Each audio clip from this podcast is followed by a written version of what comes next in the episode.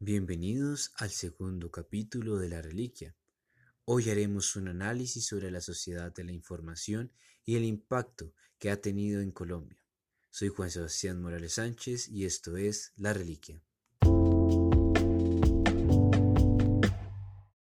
El capítulo de hoy se llama Sí a la tecnología en Colombia. La afirmación sí la saqué de la sigla Sociedad de la Información. Pero bueno, sí a Colombia. Pero ¿qué significa eso? ¿O qué fue eso de la Sociedad de la Información? ¿O qué es eso más que qué fue?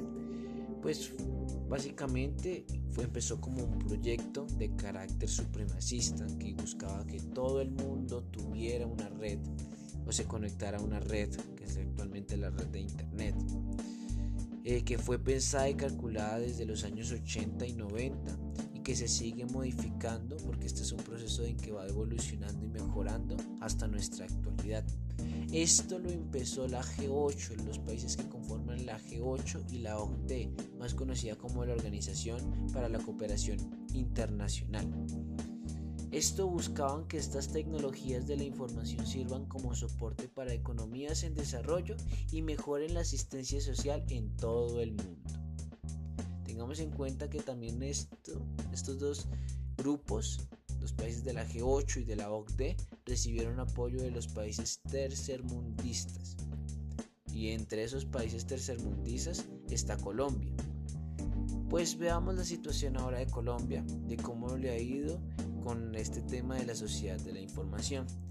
Pues en Colombia esta realidad ha tenido muchas complicaciones, pero también muchas mejoras. Aunque la realidad de la pandemia, viéndolo en nuestro contexto actual de esta crisis, demostró que la red de Internet en el país es muy regular y que en algunos lugares de nuestra nación nunca había llegado este sistema, en años anteriores, la nación ha implementado con el Ministerio de Tecnologías, o más conocido del Ministerio de TICS, un cambio muy radical para lograr que llegara a las zonas rurales el Internet. Un ejemplo se puede ser en los puntos Vive Digital, que fue un proyecto del gobierno de Juan Manuel Santos durante el 2010, que buscaban acercar a las personas que viven en las zonas rurales a tener un contacto con el Internet y la red. Pero esto desastrosamente se degradó de un modo muy fuerte por causa de la pandemia, ya que esta crisis mundial en la que exige el teletrabajo y el estudio virtual en, en algunas zonas nunca, nunca pudo llegar este sistema de internet y se tuvieron que implementar métodos muy antiguos como las clases por radio. Esto me hace cuestionar unas cosas, tales como en algún momento Colombia tuvo algún plan de que toda la nación tuviera acceso al Internet? Esto se lo dejo a su propio criterio para que ustedes mismos puedan responder esa pregunta. Si tienen un sí, pues escriban por qué ese sí o si tienen un no, el por qué ese no. Puede ser una pregunta de dos respuestas, un sí o no o tres respuestas, un tal vez, pero sinteticémonos más a esas preguntas.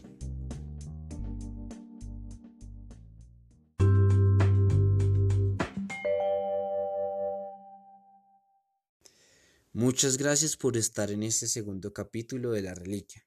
Si te gustó este podcast, suscríbete y deja tus comentarios. Esto fue La Reliquia. Hasta luego.